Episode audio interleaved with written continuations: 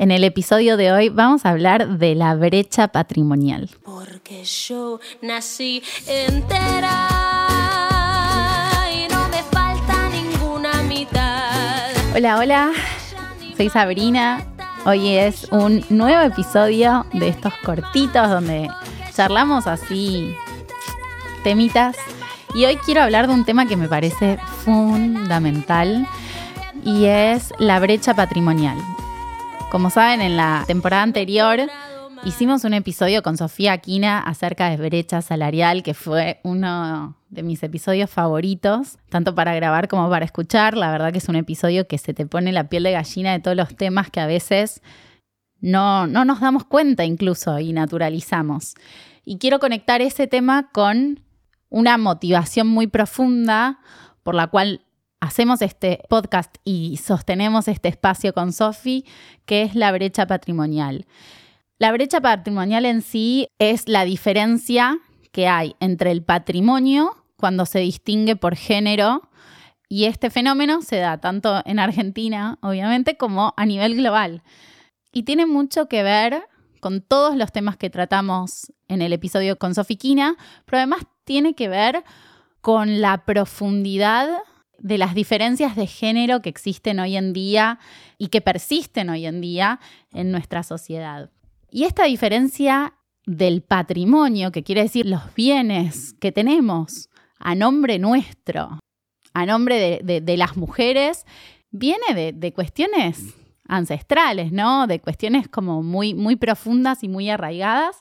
que no solo tienen que ver con situaciones particulares o con situaciones puntuales de cómo están las cosas hoy. La diferencia esta tiene metida adentro dos cuestiones fundamentales que me gustaría traerles a la mesa y es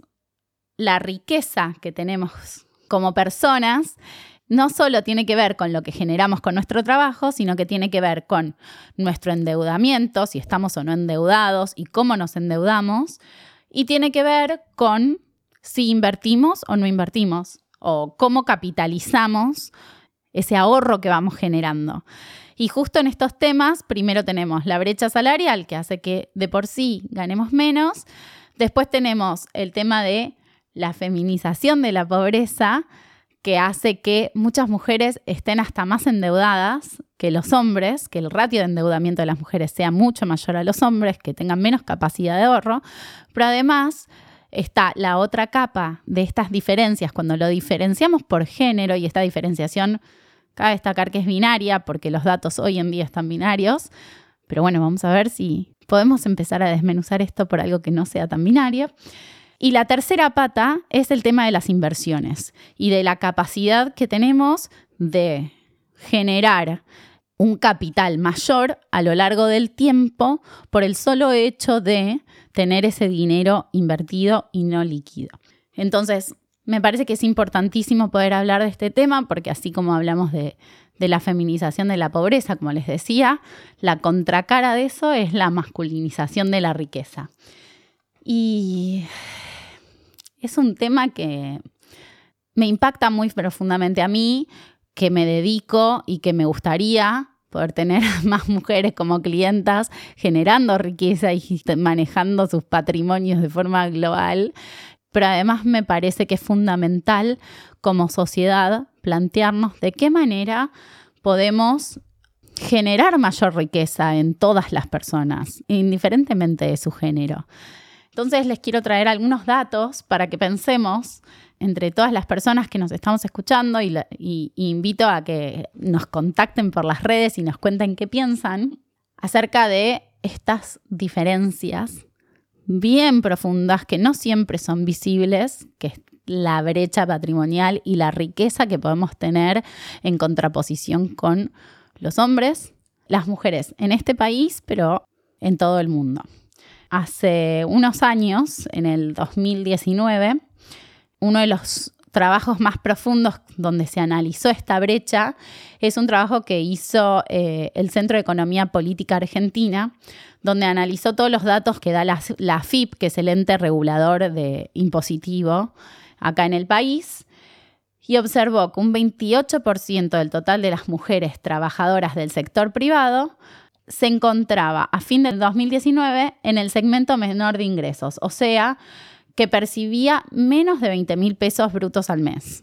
Entonces, primera parte de este informe dice, bueno, las mujeres de por sí ganamos menos, menos que los varones, porque este porcentaje, cuando vamos a la diferencia de género, es del 22% contra el 28%. Cuando vamos un poco más desmenuzando, y ahora esto, el tema de, rango salarial y el ingreso que perciben las mujeres, vemos que la parte, el sector de mayores ingresos en la Argentina, el 0,3% son varones y el 0,1% de esos rangos, cuando los diferenciamos por género, son mujeres. O sea, acá uno de los temas más profundos es que hay muchas menos mujeres percibiendo ingresos en el percentil más alto, en la cantidad más alta de ingresos.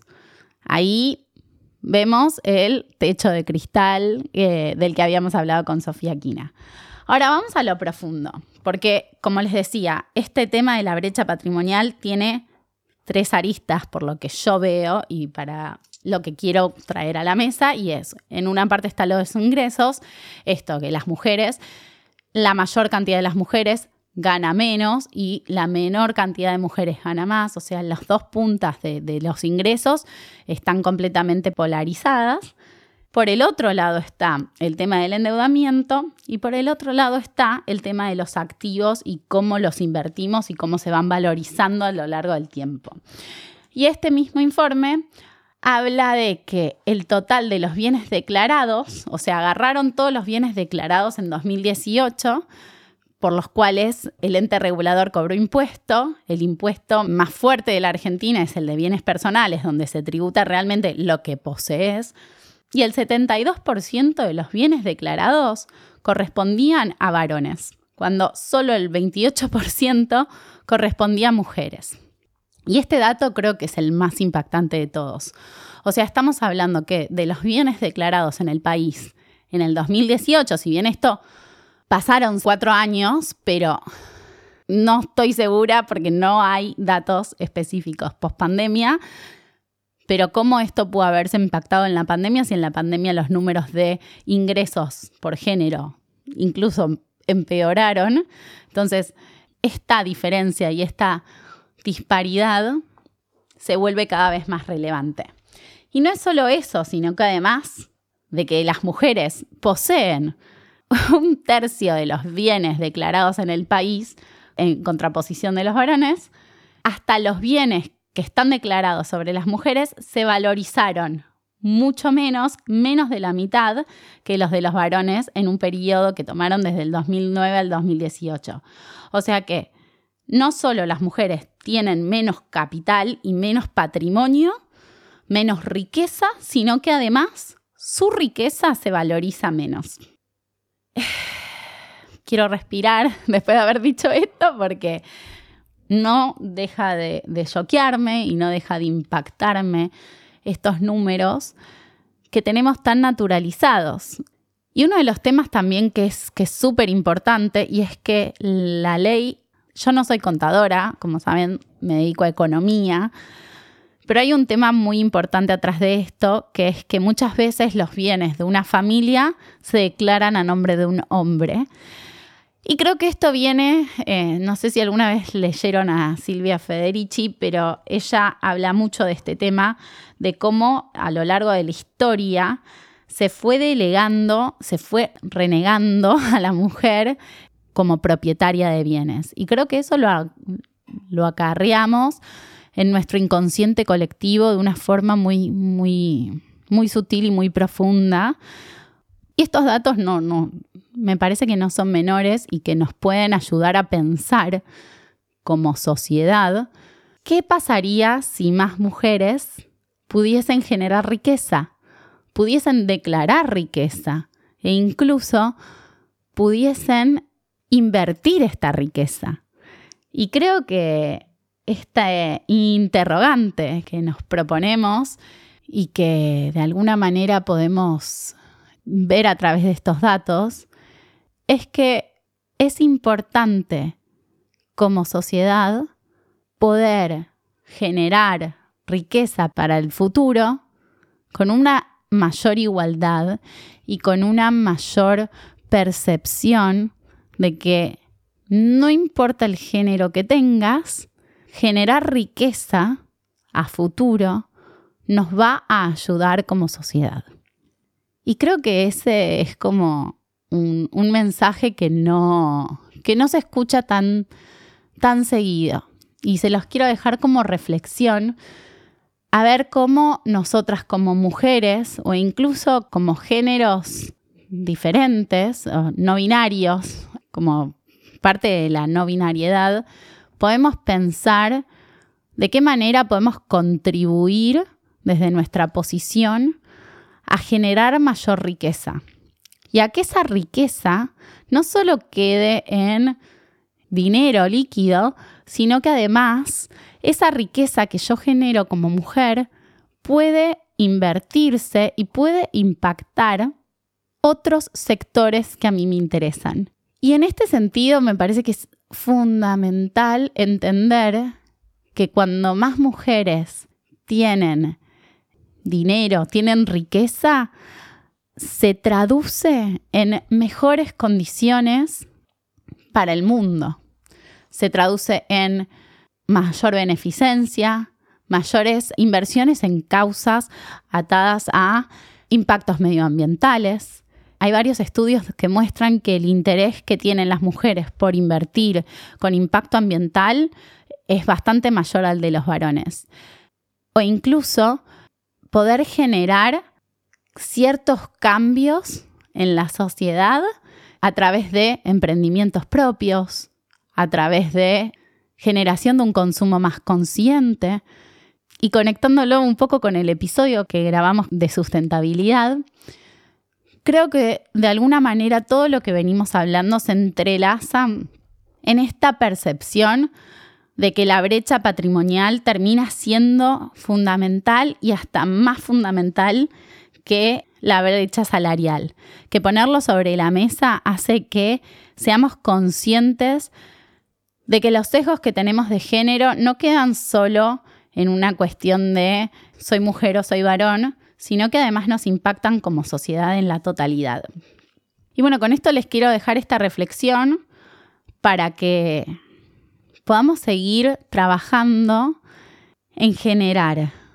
unas finanzas que sean más sostenibles, pero que además estén enfocadas en poder subsanar estas brechas que seguimos manteniendo y seguimos sosteniendo,